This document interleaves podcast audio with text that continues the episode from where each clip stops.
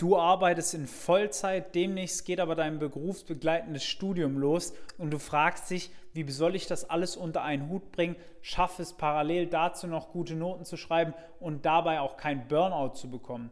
Diese Fragen werden dir in dem Video beantwortet. Ich werde dir einmal zeigen, auf welche drei Punkte du achten solltest, damit dein Studium neben dem Vollzeitjob ein voller Erfolg wird. Und damit herzlich willkommen auf dem Arrow Up YouTube-Kanal. Mein Name ist Valentin. Schön, dass du wieder eingeschaltet hast und auf diesem Kanal dreht sich alles rund um die Themen, wie schreibe ich bessere Noten mit weniger Zeit, organisiere mich so, dass meine Klausurenphase entspannt wird und wie schaffe ich es dann strategisch in eine Top-Firma einzusteigen. Jetzt haben wir eine kleine Ausnahme in dem Video. Du bist wahrscheinlich schon in einer guten Firma. Schreib gerne mal in welcher Firma, dann können wir deine, unsere Meinung dazu sagen. Aber es geht natürlich jetzt darum, in dieser Firma auch zu bleiben, die Projekte da nicht zu vernachlässigen und nebenher das Studium noch erfolgreich zu meistern. Und ich werde dir jetzt drei Punkte mitgeben, auf die du achten solltest, damit dein Studium ein voller Erfolg wird neben dem Job. Punkt Nummer eins, wir starten direkt rein, ist das Thema Zeitmanagement. Wenn du jetzt gerade schon ohne Studium merkst, dass du in deinem Job ein schlechtes Zeitmanagement hast und das merkst du, indem du überfordert bist mit Alltagsaufgaben neben deinem Beruf, dann wird es im Studium nochmal deutlich schwerer werden. Warum? Niemand wird dir hinterherrennen und sagen, mach diese Vorlesung zu diesem Zeitpunkt und dieses Skript an dem Zeitpunkt durchrechnen oder durchlesen, sondern die Leute werden dir einen Stapel hinschieben, also die Professoren, die Uni, und sagen, bis zu dem und dem Zeitpunkt muss es gelernt sein, da wird geprüft, ob du eine gute oder schlechte Note schreibst, whatever. Schau, dass du unbedingt dein Zeitmanagement im Griff bekommst. Das bedeutet, dass du so Sachen wie ähm, eine Eisenhower-Matrix schon mal gehört hast und weißt, wie man Aufgaben in wichtig und dringend unterteilt unwichtige und nicht dringende Aufgaben wegschmeißt, dass du dich mit Zeitmanagement-Tools ein wenig auskennst, dass du Timeboxing benutzt, also dir nicht fürs Einkaufen so viel Zeit nimmst, wie du eben brauchst, sondern sagst, ich kaufe jetzt innerhalb von einer halben Stunde ein. Ich gehe innerhalb von einer halben Stunde zum Friseur.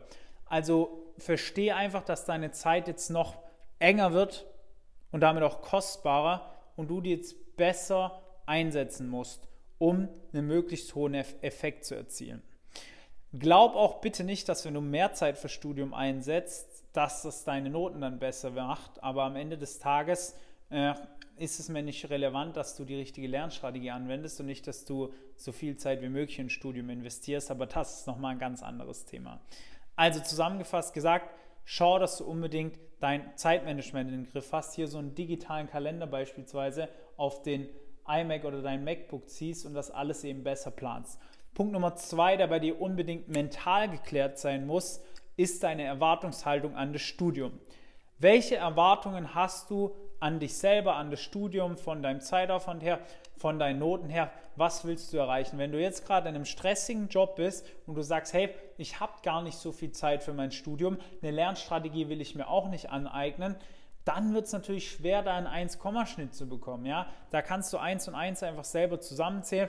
Ist natürlich auch einigen nicht so wichtig, einen 1-Schnitt zu bekommen, aber sollte dann doch schon ein Ziel sein, weil du bist vermutlich gerade mit deinem aktuellen Zustand noch nicht ganz zufrieden. Deswegen hängst du unter anderem ins Studium dran. Also schau, dass du das dann auch gut meisterst und nicht irgendwie an der einen Liane dich festhältst, deinem Job, dann willst du zu anderen greifen, also deinem Studium am Ende lässt du beide los, weil du deinen Job nicht auf die Kette bekommst und mit einem Mittelklasse-Schnitt äh, aus deinem Studium stolperst und dann kein äh, besseres Jobangebot bekommst. Das soll ja nicht der Fall sein, sondern du willst ja durch dein Studium deine Chancen auf dem Arbeitsmarkt verbessern, mehr Gehalt bekommen, mehr Jobmöglichkeiten auch erhalten und das ist eben nur gegeben oder um einiges einfacher gegeben, wenn du deinen Schnitt optimierst und einfach sehr gute bis gute Noten hast am Ende des Tages. Und das muss dir eben klar werden, dass das Studium dafür da ist, dass du am Ende die Möglichkeit hast, in eine bessere Firma zu gehen. Aber diese Möglichkeit wird dir sich eben erst eröffnen, wenn die Noten passen.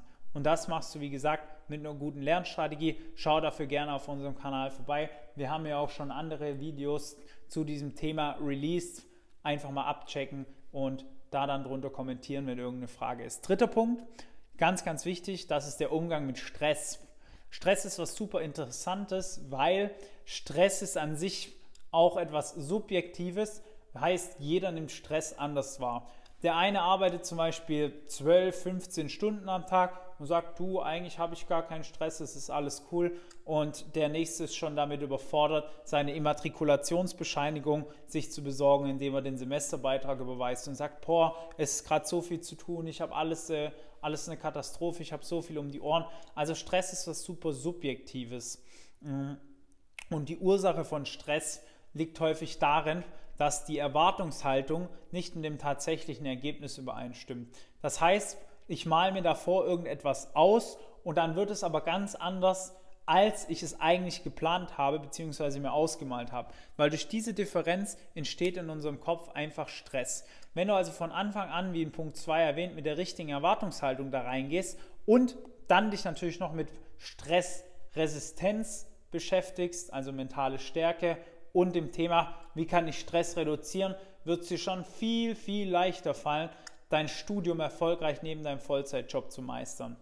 Heißt, äh, du musst einfach mal ein bisschen an dir persönlich arbeiten, durch mentale Stärke und natürlich auch dich damit beschäftigen, was löst den Stress individuell in dir aus. Ja? Es gibt ja Energiegeber und Energieräuber. Ich zum Beispiel habe mir damals einfach eine Liste gemacht am Ende vom Tag, welche kleine Tätigkeit habe ich das so klein strukturiert, wie es geht, gemacht. Welche kleine Tätigkeit hat bei mir Stress ausgelöst? Welche hat den Stress reduziert? Ja? Oder man sagt Energiegeber, Energieräuber. Das würde ich ernst nehmen, weil es hört sich vielleicht simpel an, aber es verändert dein ganzes Studium und kann am Ende dafür sorgen, dass du nicht in so eine Abwärtsspirale kommst und am Ende deinen Job nicht gut machst und sogar dein Studium abbrechen musst, weil das wäre natürlich der Worst Case.